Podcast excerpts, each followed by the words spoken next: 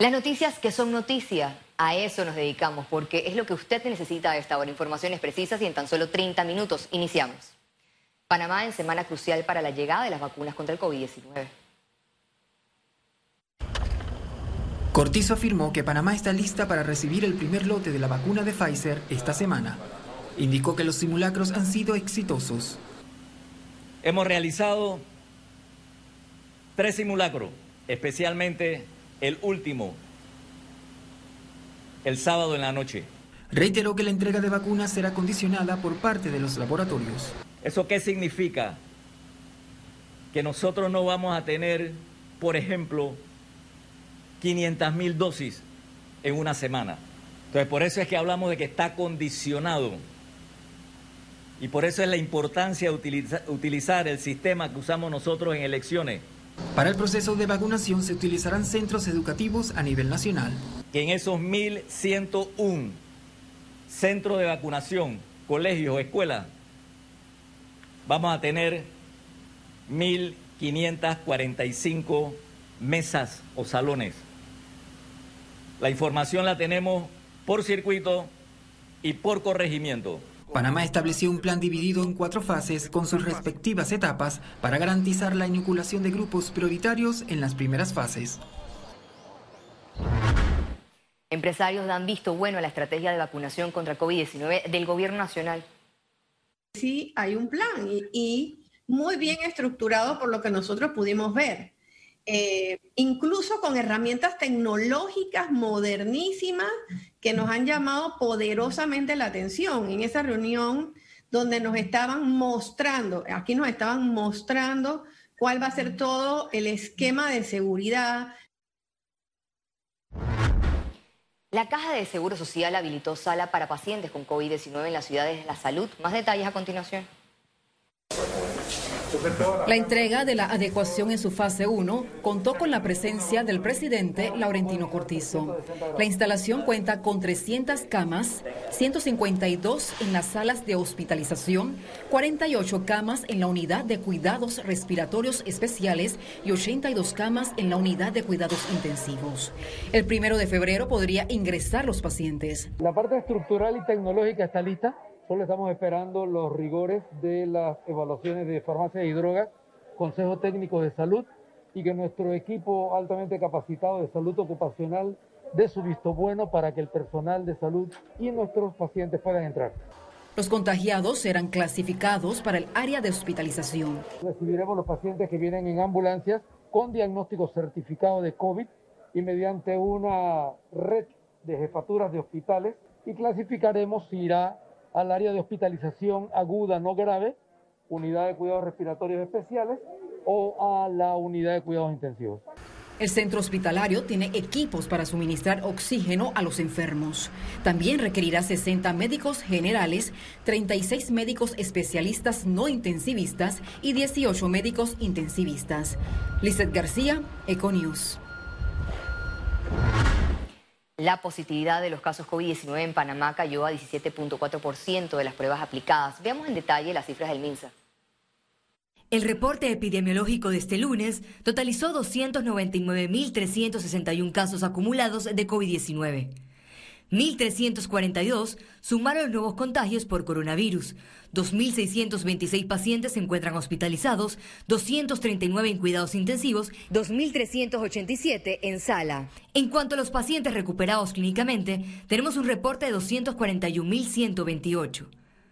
Panamá sumó un total de 4.828 fallecidos, de los cuales 37 se registraron en las últimas 24 horas. Este lunes fue el lanzamiento del diálogo por la Caja de Seguro Social en la sede del Parlatino con asistencia de diversos sectores del país. Los temas a debatir serán el programa de invalidez, vejez y muerte, la incorporación de los empleos informales y la gestión administrativa de la institución. El doctor Enrique Lao Cortés dejó claro que no privatizarán la caja de seguro social. Advirtió que las pensiones de la población joven corren peligro. Explicó que el diálogo funcionará con mesas de trabajo y en el proceso se presentarán los estados financieros para partir de una base de rutas de soluciones. En el portal Ágora hasta el momento hay 86 propuestas para mejorar el sistema de pensiones. En principio, Eh, debe haber un proceso de instalación de todos los miembros. Una vez que se instalen todos los miembros, la Junta Directiva decidió que serán los participantes de la mesa los que escogerán quién va a moderar o quiénes van a moderar o a facilitar las deliberaciones. Cada mesa va a tocar un tema en particular. La mesa que tiene que ver con la sostenibilidad del Fondo de Pensiones eh, abordará básicamente lo relativo a la sostenibilidad del subsistema exclusivo de beneficio definido. Los estados financieros, la Junta Técnica Parar entregó los del 2018 los del 2019 nos informaron que no van a tener listo para el 4 de febrero. Y en relación a las personas que están protestando, creo que vivimos en un país, eh, en un país de derecho y en un país democrático. Y las personas tienen a ver que pueden protestar.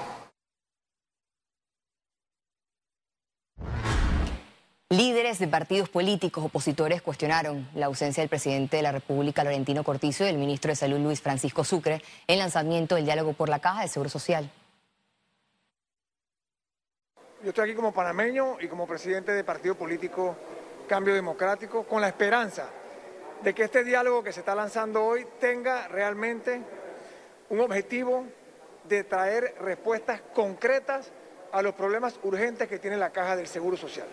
Bueno, estamos aquí porque nos interesa el futuro de la Caja del Seguro Social, sin embargo, me preocupa que hemos terminado esta primera reunión, este, este lanzamiento, sin tener claro una fecha de cuándo nos vamos a reunir, quiénes son los que van a participar, cuál es la metodología a seguir en este diálogo, porque lo que hemos escuchado de parte del señor eh, director de la caja es que el rol, por ejemplo, de los partidos políticos va a ser prácticamente de observadores.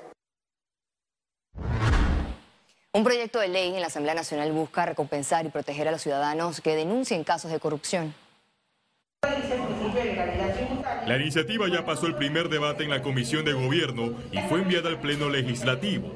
Contiene artículos que otorgan el 25% del total recuperado por el Estado en el escándalo de corrupción. Corrupción siempre va a estar, entonces hay que combatirla y para eso es este proyecto de ley 195 que fiscaliza y le da herramientas al denunciante, sobre todo en la protección, de que él pueda ser un coadyuvante en ese combate a la corrupción.